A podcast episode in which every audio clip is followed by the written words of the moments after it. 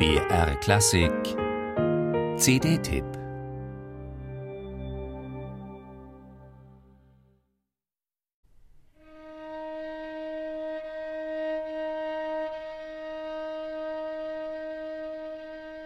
Sechs langsame Sätze in knapp 38 Minuten ohne Unterbrechung gespielt, das ist eine eher ungewöhnliche Konzeption für ein Streichquartett.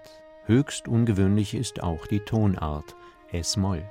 Vor Dmitri Schostakowitsch wählte sie einzig und allein Peter Tschaikowski für das letzte seiner drei Quartette.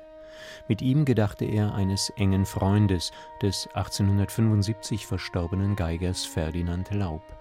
Eine Trauermusik ist auch Schostakowitschs letztes Streichquartett, allerdings viel radikaler.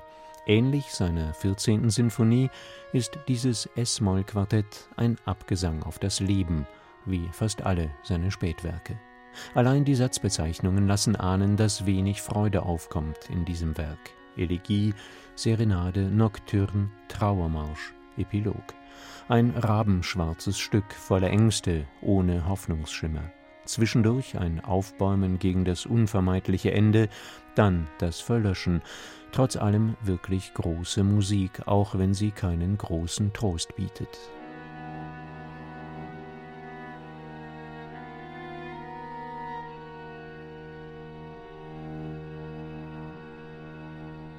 Das Danish String Quartet spielt sie ohne jeden Anflug von Larmoyance oder Selbstmitleid, ganz genauso, wie sie gedacht ist. Streng, fast mit ein wenig Understatement und doch ungemein intensiv. Fast eine Viertelstunde dauert der erste Satz. Dynamisch bewegt er sich praktisch ausschließlich zwischen Piano und Mezzopiano. Man kann das durchhalten ohne Spannungsverlust, und die vier Dänen schaffen es eine großartige Interpretation in den langen, leisen, aschfahlen Passagen wie in den radikal geschärften Ausbrüchen etwa des zweiten Satzes.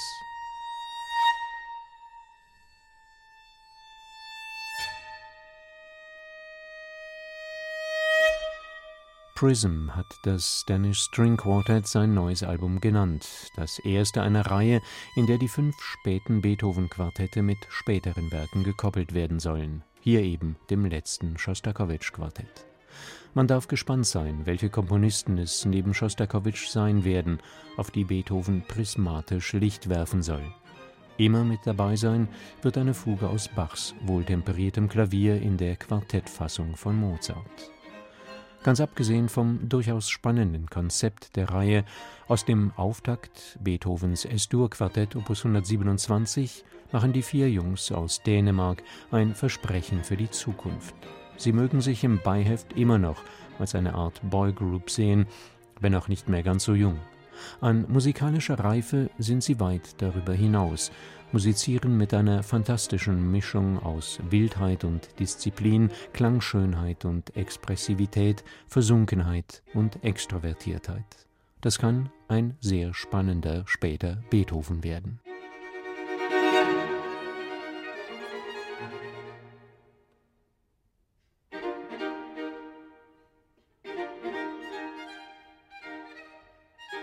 Música